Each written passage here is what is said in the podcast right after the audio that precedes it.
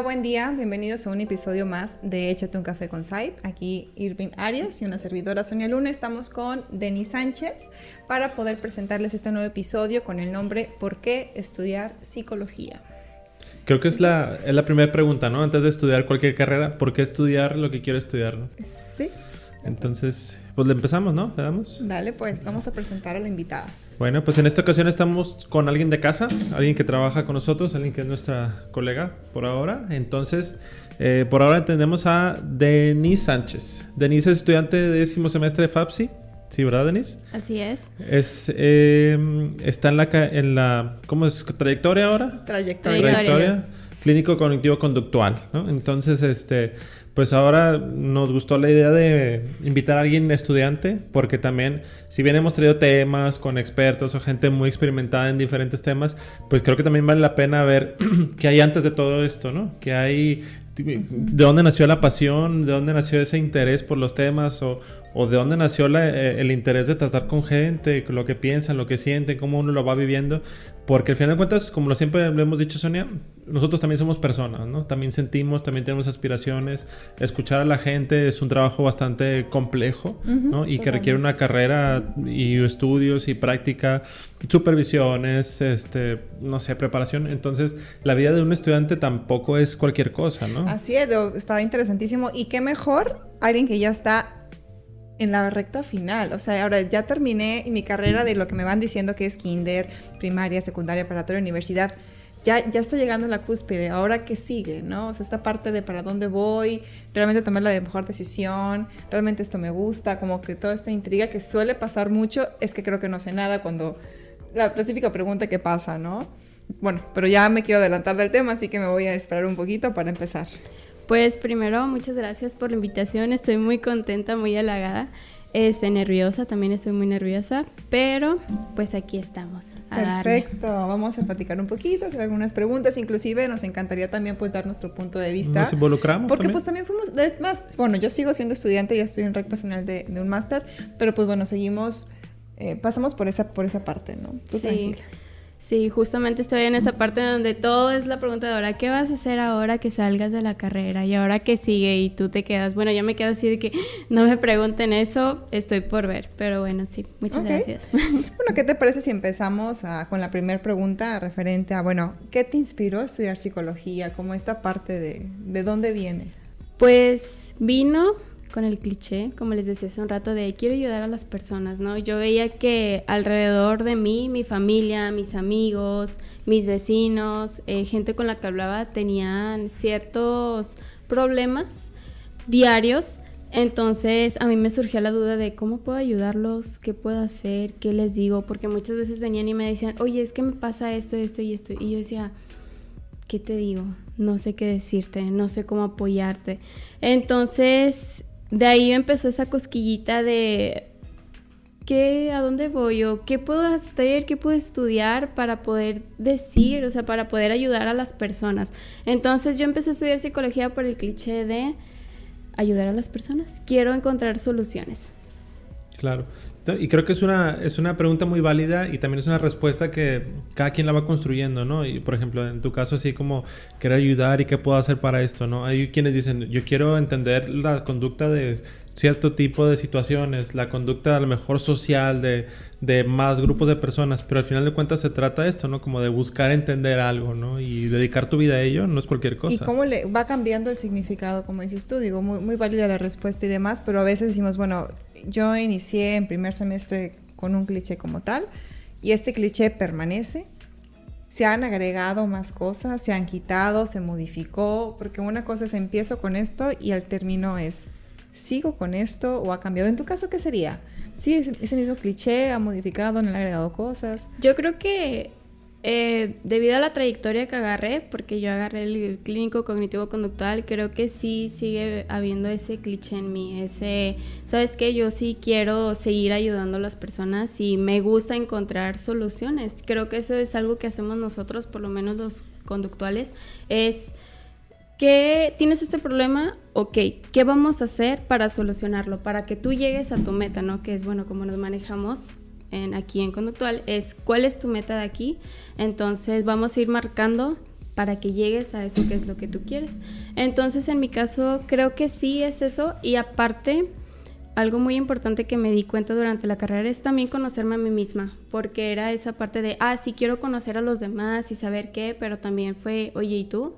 O sea, yo también tengo que conocerme, yo también tengo que ayudarme, también estoy yo, no solamente las otras personas. Entonces, sí, creo que conmigo sí sigue el cliché, pero también se van agregando. Entonces, eh, Denis, digo, hablando de esto de empezar a estudiar la carrera y todo esto, sabemos que, por ejemplo, en México, o más específico en Nuevo León, Monterrey, eh, ha sido complicado aceptar la carrera de psicología como una alternativa más para sentirse bien, ¿no? O sea, como incluso la psicología ha llegado a ser un cliché actualmente, ¿no? Nada más van los que están locos o este, no hay donde trabajar, no vas a conseguir trabajo, todo este tipo de cosas que a lo mejor pueden hacerte pensar dos veces si te dedicas a eso eh, porque te gusta o por el dinero, porque cada quien tendrá sus razones, ¿no? Eh, hablando de esto, Denise, ¿cómo tomó, por ejemplo, tu familia, tus amigos cuando les dijiste, quiero ser psicóloga? Fue complicado, por una parte, porque, porque, perdón. No pasa nada. Mi papá, mi papá es ingeniero. La familia de mi papá se mueve por esos, por esas ramas, ¿no? Entonces, en realidad mi papá no, no me dijo que no, pero no me dijo que sí. Tampoco fue esa mirada probatoria, fue como, ok, ok. Mi mamá sí se lo tomó muy bien, pero sí escuchaba comentarios de mis amigos que decían de que, ay, por favor, psicóloga, de que no, para nada, o de que no, no, no la vas a dar, o de que psicóloga, pues te vas a morir de hambre, no vas a tener trabajo. Eh, no, una vez alguien me dijo ni que la psicología fuera importante. Entonces yo me acuerdo que cuando escuché eso, a mí me dolió mucho porque era una persona muy cercana a mí. Entonces sí fue complicado. De hecho, yo presenté, yo presenté dos veces. La primera vez no pasé. Y me acuerdo también que me dijeron de que, pues es que no lo vas a armar, o sea, si no pasaste significa que eso no es para ti. Y yo me acuerdo que em, estaba platicando con alguien de, de, aquí, de la facultad, y le dije ese comentario porque me preguntaron, oye, ¿qué te dijeron por no haber pasado? Y les dije, ¿sabes qué? Pues no me importa, o sea, esto es lo que yo quiero, esto es lo que quiero hacer, esto quiero estudiar, pues vuelvo a presentar y ya, ¿qué más da? Entonces, sí me dolió escuchar comentarios así, pero mi deseo pudo más. Y pues aquí estoy. Claro, creo que eso es importante, ¿no? O sea, como escuchar el deseo propio, a dónde va, ¿no? No solamente es como, ahorita quiero esto y mañana veo a ver qué va a pasar, ¿no? a ver qué más me gusta.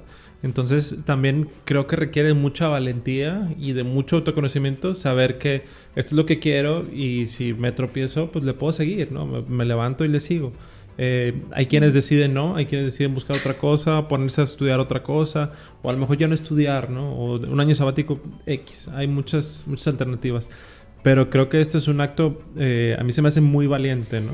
¿Y qué tan común? Porque, bueno, a mí me tocó, me tocó igual parecido o peor, es porque psicología, mismos comentarios. Yo creo que es muy, es muy, a lo que he escuchado es minoría el porcentaje de decir, comentarios positivos alrededor de una persona que elige estudiar psicología, sobre todo en generaciones pasadas, ¿no?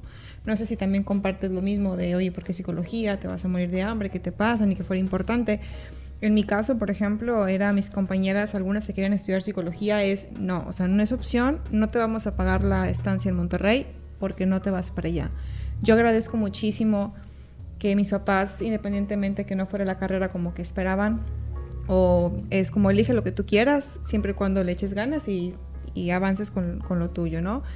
Gracias, papás, los sigo agradeciendo muchísimo porque muchas compañeras no tuvieron la oportunidad de venir a Monterrey a estudiar psicología. Entonces, mis respetos también porque en tu caso fue es, decidí que era esto y soy perseverante, o sea, realmente lo quiero y voy por, voy por ello.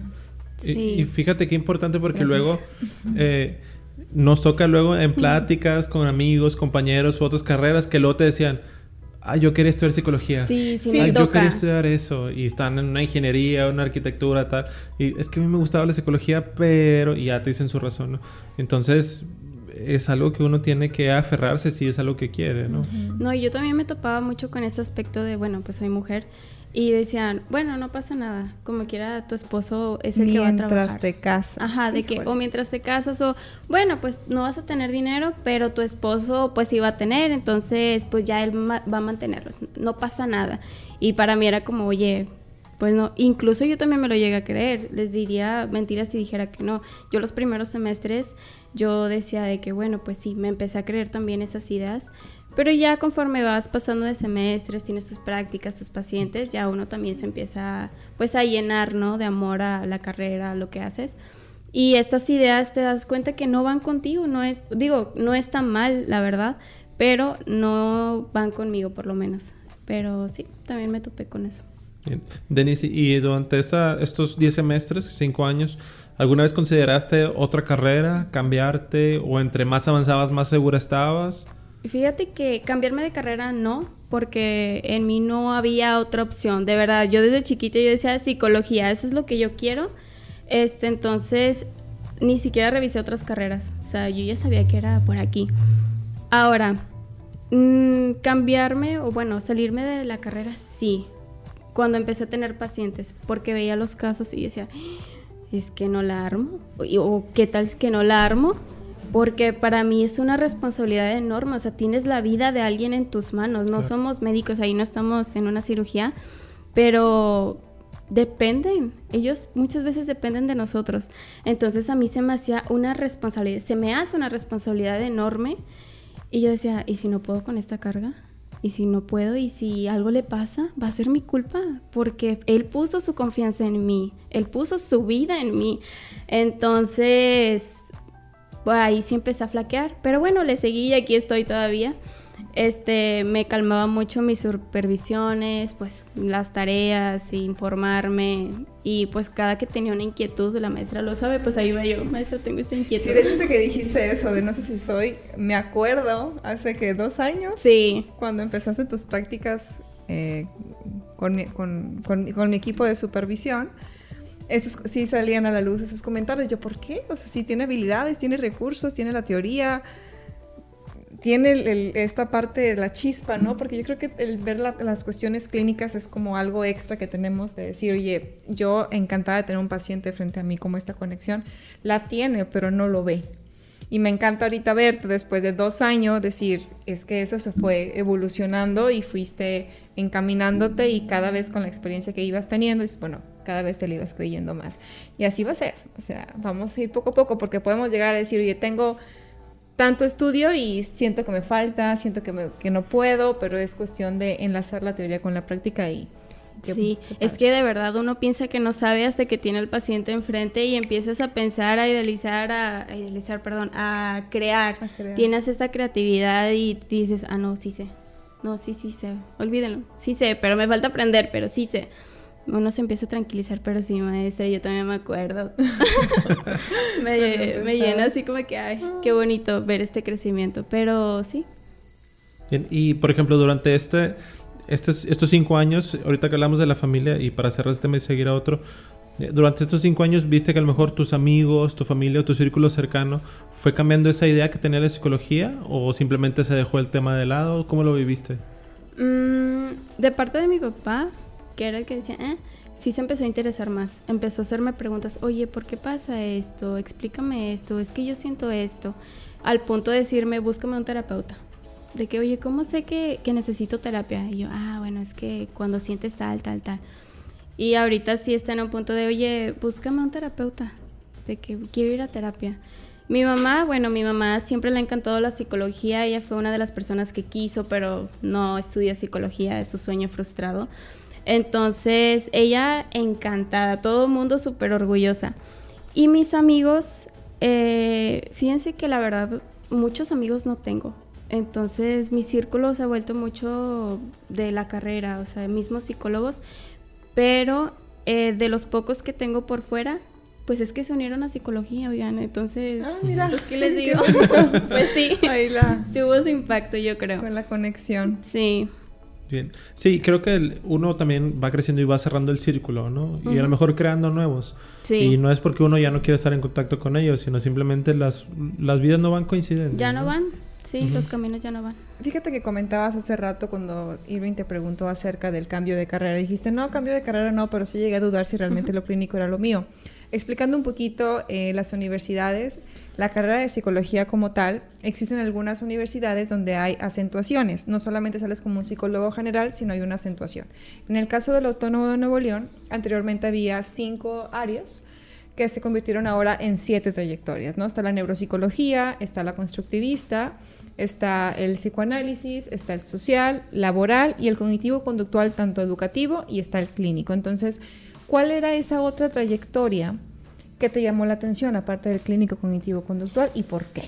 Laboral. ¿Por qué? Porque obviamente también volvemos a estas opiniones de los demás de es que a laboral le va mejor, es quien mejor gana sea, ese es el, seguro, ¿no? No por hacer menos a los del laboral, claro que no, hacen un grandioso trabajo este, y tienen su, su punto, pero eh, la verdad sí yo estaba entre cognitivo-conductual o laboral. ¿Por qué? Porque mi papá pues era, es de empresa, entonces yo decía, bueno, pues siempre he estado en una empresa ayudándole, entonces pues es lo que conozco. Y aparte, les va bien de dinero. Entonces, eh, sí estaba como que en qué onda. Pero al final sí me fui por lo clínico porque me dije, a ver, pues tú entraste a, psicología por esto. O sea, ¿para qué te haces, güey? La verdad, ¿para qué te haces pato? Entonces dije, no, por aquí me voy. Ya después, si me llega a interesar, bueno, pues empiezo a mezclar materias. Si lo hice, no me sentía a gusto. Entonces terminé por puro clínico. Claro. Pues sí, y, y es eso, ¿no? Luego eh, lo platicaba yo hace tiempo con, con un amigo. Y decía, ves que ¿Cómo vas a estudiar psicología en una ciudad industrializada donde hay la cuna de las fábricas y tal, ¿no? Entonces, exacto, yo decía, bueno, pues por eso mismo, ¿no?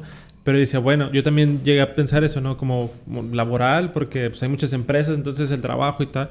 Entonces, pero pensaba, bueno, también lo clínico te da para las empresas, te da para hospitales, para centros de psicología, para eh, X cosas, ¿no? Entonces creo que eso también es una parte importante de, de considerar, ¿no? Porque si bien es real que la cuestión económica es importante, pero eso no significa que una u otra sea mejor, ¿no? Solamente es diferente o a qué te quieres dedicar. Y como decías, tan respetable las personas que estudian como laboral, como las que estudian ingeniería, como las que estudian filosofía, ¿no? Porque incluso llega a ser más estigmatizada. Eh, pero es una cuestión de saber realmente para qué estás ahí, ¿no? O sea, qué es lo que buscabas entrando ahí. Si buscas el dinero, pues bueno, el dinero es tu motivante, pues está bien, ¿no? Pero tenlo claro, ¿no? No estés ahí vacilando o intenta tenerlo claro o lo vas a entender en el camino. O quizá terminas y como platicamos hace rato, ¿no? Eh, clínico y tal, pero de pronto empiezas a, eh, no sé, emprender un trabajo en, una cuestión laboral y te gusta y te enamoras y también está bien. Es válido. O sea, es, es, parte de irte encontrando también durante la carrera, ¿no? Y como dijiste tú, intenté combinar algunas materias, no me gustó, déjame, le sigo por otro lado, por donde venía ya, ¿no? Entonces, esa también es la importancia de poder conocerse durante una carrera, durante el trayecto de una carrera. Sí, así es. Y fíjate que, bueno, hablando de la misma carrera, pues existen semestres, pues hay materias. Obviamente te vas topando con perfiles diferentes, con maestros, te van narrando sus experiencias, eh, sus expectativas, bueno, no, no, tanto las expectativas, pero sí sus experiencias. Te, te tocó el caso de que digas, ¿sabes qué? Es que este maestro en vez de motivarme me desmotiva, pero no lo voy a generalizar. O sea, sé que es parte de mi educación, es parte de por algo está impartiendo tal materia, pero yo aún así voy a avanzar porque realmente eso es lo que me gusta. ¿Te tocó algo así? O sea, alguna, alguien o una clase o un maestro que dijeras, híjole, ¿realmente así son todos los psicólogos o algo así? Em, pues creo que como en todos sí hubo casos donde veía pues sí, la manera en que daba la clase, cómo le explicaba los comentarios que hacía o cómo regañaba, cómo era su trato a las personas. Más que nada el trato a las personas era lo que a mí me desmotivaba mucho. O sea, yo decía, pues eres psicólogo, hay que ser más humanos. O sea, esto es lo que nos caracteriza a nosotros, creo yo, lo que somos muy humanos. Entonces, eh, sí, sí, yo decía, ay, pero también me topaba con maestros que yo decía, ya quiero graduarme, ya quiero, porque me motivaban y me daban un rush de, energía de que yo decía, ah, me encanta, o sea, lo escuchaba y yo me enamoraba de lo que decía porque decía, wow, o sea, qué, qué bonito, qué bonito cómo lo explica, lo que dice, se le ve esa pasión. Entonces sí, pero sí, sí me llegó a tocar maestros, pero eh, en los primeros semestres, más que nada en los primeros semestres, pero yo decía, pues no pasa nada. No pasa nada, continuaste. Sí, me faltan muchos años. Vale, y del otro extremo de quiero llegar a ser, así como dijiste ahorita, sí me motiva, me motiva lo que dice, pero es quiero, me encantaría estar en su lugar, me encantaría llegar a, tenerlo más o menos, o sea, esta parte opuesta. Sí, sí me llegó a tocar también. Más que nada, yo decía em, la pasión, porque se le veían algunos maestros y eso era a mí lo que me enamoraba. Y o sea, es que se, o sea, se siente, o sea, yo siento eso, o sea, me lo transmite. Entonces, yo decía, quiero llegar a sentir eso, o sea, quiero tener 60 años y seguir con este amor a lo que hago. Ay, qué bonito. sí. Bien, y por ejemplo, Denise, hablando meramente de la carrera, eh, ¿consideras tú que es difícil estudiar psicología? Sí, la verdad sí, como comentaba hace un momento, pues es que estás teniendo la vida de alguien en tus manos, eh, o por lo menos yo me lo tomo de esa manera. Entonces, sí es muy fácil, pudiera decirse, ah, que pues llena una tarea y X, ¿no? Pues total, la mando y no pasa nada. Pero ya realmente tienes que tomártelo muy en serio, porque tú no sabes qué, o sea, si un comentario, si una mirada, si cualquier cosa, una técnica mal aplicada, o sea, todo tiene una razón de ser. Y si te equivocas, hay un riesgo ahí. O sea, puede tener el, el resultado, un resultado totalmente diferente a lo que pues esperas, ¿no? Entonces sí hay que tener mucho cuidado con lo que vas a decir, cómo vas a hablar, también el cómo hablas, es que todo tiene que ver. Entonces, pues yo creo que sí, como cualquier carrera, tiene su complicación. Este, no creo que exista una carrera fácil. Es que es el otro mito, ¿no? Hay psicología. No. Nada más te ponen a leer o ha de ser muy sencillo. No tiene matemáticas. Ajá. Para empezar, nos topan en primero y segundo con estadística, pero sí justamente esta cuestión de, ah, sí. ser muy sencillo. Nada más lees y ya, nada más escuchas y ya. O nada más das consejos. Sí, o platicar. Ese, nada más das consejos. la, lo, complejo de es enlazar la teoría con la vivencia del paciente, el contexto, la práctica. Esto es el, realmente de los meollos en los clínicos que somos pues nosotros. Pues es que cada persona tiene su mundo, tiene su historia, tiene su contexto, entonces hoy tienes que adecuarte, no es, sí existen los libros y claro, una vez, muchas veces uno dice, ah, este es un caso de, de libro, ¿no? Tal cual, pero dice, sí, pero es que hay una historia detrás y tienes que encontrar la manera de cómo llegarle y tienes que encontrar la manera de cómo ayudarlo porque no puedo, a lo mejor tengo el mismo, no sé, la misma meta, pero no es lo mismo cómo voy a ayudar a fulanito que a Pedrito. Entonces hay que saber. Entonces sí, pues sí, sí, tiene sus complicaciones, la verdad. Y, así como hay casos del libro, hay casos que... Mm, que dices, oye, ¿qué hago? ¿Dónde lo encuentro? Sí. O sea, y no hay, ¿no? Y es, es, justo eso para lo que nos preparamos, ¿no? O sea, nos preparamos para atender personas y todo lo que ello involucra, ¿no? Historias de vida, problemas, situaciones, entornos sociales, vivencias, memorias, aspiraciones, etcétera, etcétera, etcétera. O sea, no, no nos preparamos para atender un, un problema, ¿no? O el problema. O luego me toca ver que eh, fulanito tal atiende solamente casos de este tipo. O sea, es como, ¿y cómo sabes que todos los casos que llegan contigo son de este tipo? ¿no? O sea, es una cuestión de ver una historia de vida, ¿no? No, no clasificarlos, sino bien la clasificación nos ayuda a entenderlos, más no ayudarlos, ¿no? O sea, eso es bien diferente. Tener como más, eh, más cartas, ¿no? Fíjate que se me surgió una duda que estaba a punto de olvidarse porque estaba concentrada en, tu información, Irving, y creo que se me olvidó. Ah, no, ya, ya la recordé. ¿Te ha tocado, te ha pasado, Denise, por el hecho de, bueno, estás, bueno, estás haciendo psicología, que te hagan preguntas, o sea, esas personas que a lo mejor confiaban o no confiaban en la carrera o en tu decisión, ahora quieren que tú resuelvas quieren que tú hables con tal familiar, que tú des el consejo, que tú atiendas. O sea, ¿hasta qué punto te, piden que hagas y qué haces cuando te piden cosas como, como estas? Sí, sí me ha tocado. Eh, justamente en el trabajo de mi mamá, eh, mi mamá pues tiene mucho contacto con las personas. Entonces, les decía hace rato, mi mamá es súper orgullosa todo mundo y obviamente las personas de que, ay, bueno, tú que eres psicóloga, te voy a contar mi historia y, mis problemas y no sé qué, y yo así de... Entonces, la verdad en un principio sí era como que, ok, voy a escuchar y si tengo algo que decir, pues lo digo y lo que sea, ¿no? Pero ahorita ya a este punto de mi vida digo, ¿sabes qué? No.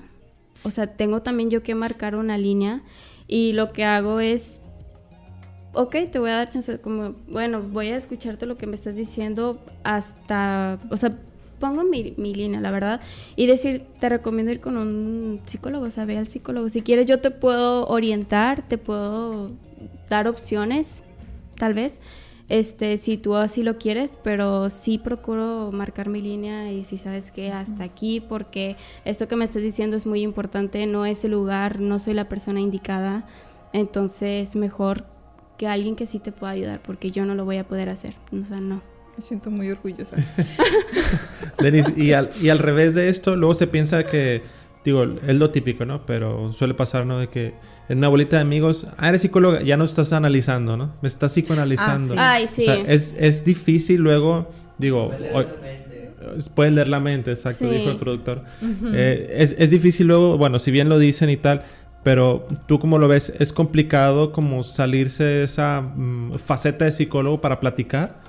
Eh, pues es que te mentiría si te digo que, o sea, la verdad es que en un principio sí es complicado porque uno dice, ah, esto lo acabo de leer, o ah, es que esto, justamente un caso es así, o sea, sí es muy complicado. Todavía me pasa, la verdad, de que, Es válido. no sé, tengo un problema con alguien y yo empiezo, y pero también es volver, o sea, es tu propio límite. O sea, ahorita yo estoy siendo, por ejemplo, estudiante. Más tarde, cuando veo a un paciente, soy terapeuta en, en este momento. Ese es mi rol en ese momento. Entonces, sí, sí llega a ser bastante complicado, pero yo creo que igual tú poniéndote tus límites con la práctica, es mera práctica. Y también decir, ¿sabes qué? No me toca. O sea, ¿qué te toca y no te toca? Esto no me toca, este no es mi rol en este momento y pues ya, y no solo soy psicóloga, también soy hija, también soy novia, también soy hermana y pues así. Soy persona. Ah, Claro. soy persona, sí. Fíjate, y creo que eh, eso, digo, a todos nos pasa, ¿no? Porque empiezas a platicar con amigos y amigas y es de que, oh, ya lo vi, o empiezas a darle por el DSM y dices, puede ser por esto, por acá.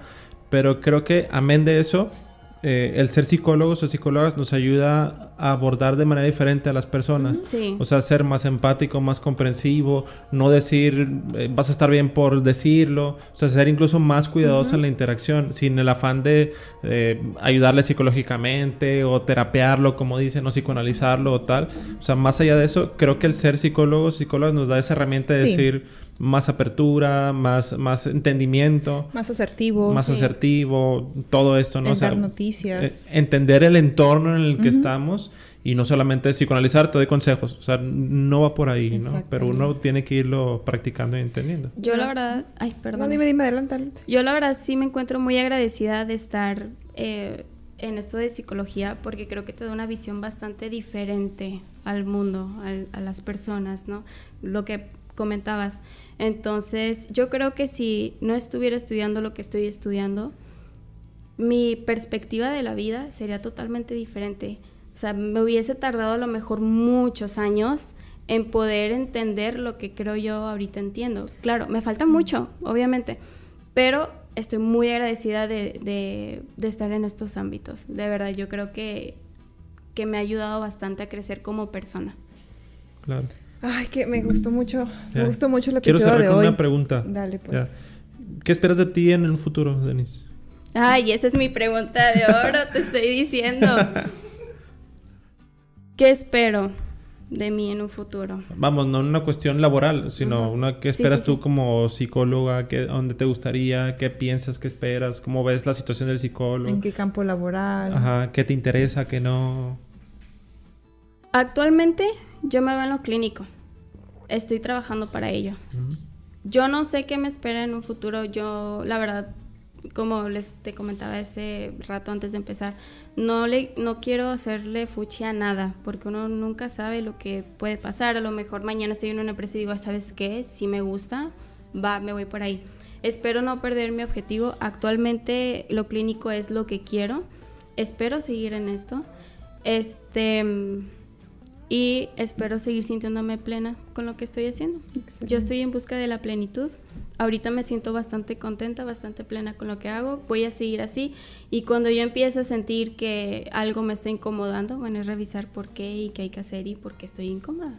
Sí, y justo por eso quería hacer esa pregunta, ¿no? Porque se vale cambiar de opinión. Sí, Creo totalmente. que es muy válido cambiar de opinión, cambiar de intereses, incluso llega a ser hasta sano, ¿no? Sí. O sea, querer aferrarse a una idea que a lo mejor yo no ni la quiere, pero dice, como mi yo del pasado lo dijo, tengo que darle por ahí, ¿cómo voy a pasar esto? Pero si te interesa luego lo laboral, lo clínico, o incluso lo, irte por el campo científico, investigación y tal. Nunca sabes a dónde te va a llevar. Con la música, la filosofía, Totalmente. tal, o sabes qué, ahorita me interesa la economía, pues lo iré por la economía y con mis herramientas, etcétera. Creo que eso es lo sano de esto, ¿no? Poder entendernos y decir, puedo cambiar de opinión y no pasa nada, está bien, ¿no? Y si puedo cambiar otra vez, lo voy a hacer. Pero es eso, encontrar dónde nos podemos encontrar a nosotros mismos, ¿no? Sí. Es completamente válido y bueno, estamos muy contentos eh, de, de tenerte por acá, de escucharte y pues bueno, a todos los que estudian psicología, yo creo que, o, los que, o quieren los que estudiar. quieren estudiar psicología, creo que es un, un podcast muy interesante para que tengan un poquito más de información y pues bueno, Denis, muchísimas, muchísimas gracias como todo invitado.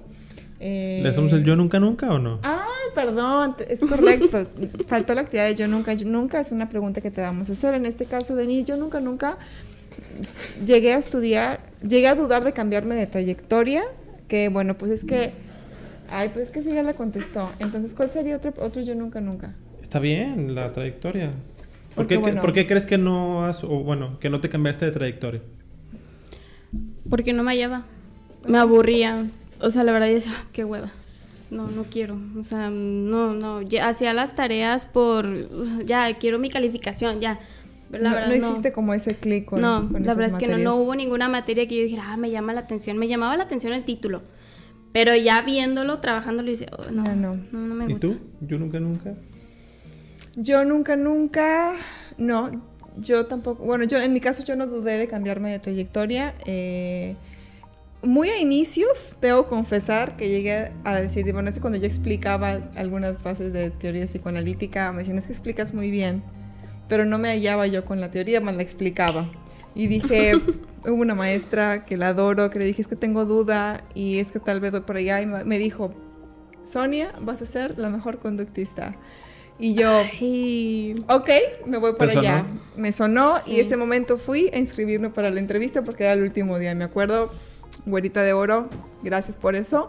Y, pero bueno, vamos a entregarte tu taza de Échate un café con Sai por darte tu espacio y oportunidad para estar acá con nosotros. muchísimas gracias. Es No, que no saben, siento bien bonito.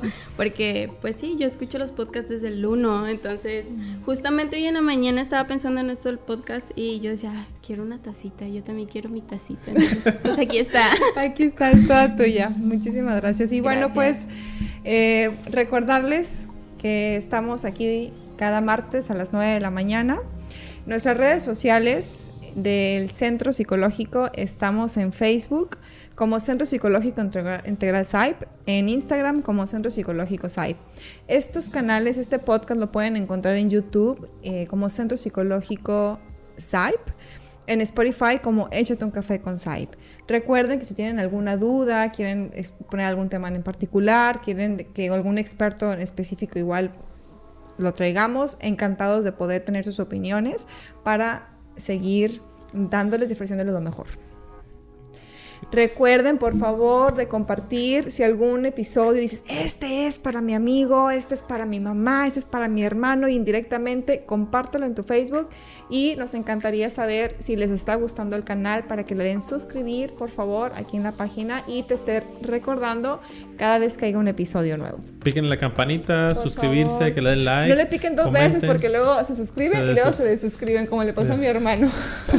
Píquenle like o dislike, cualquier cosa nos ayuda al algoritmo. Entonces, es- si les gusta, si no les gusta, se vale comentarios, Preguntas. compártanlo. Si creen que les sirve a ustedes o creen que le pueda servir a alguien más, creo que esa es la mejor manera de, de- de poder apoyar a alguien, ¿no? Así es, que la Entonces- psicología llega a todos los rincones. Sí, entonces, pues muchas gracias, gracias, Ana, gracias, Denis. A Este, encantado de estar aquí una, una vez más. Entonces, pues a mí ya se me acabó el café otra vez. Yo, ay, estoy casi, siempre digo ya, ya, pero no, mira, ahí va. Fondo, ya, ya se lo fondió. Fondo, fondo, fondo. Nos vemos a la próxima. Gracias. Hasta luego. Bye.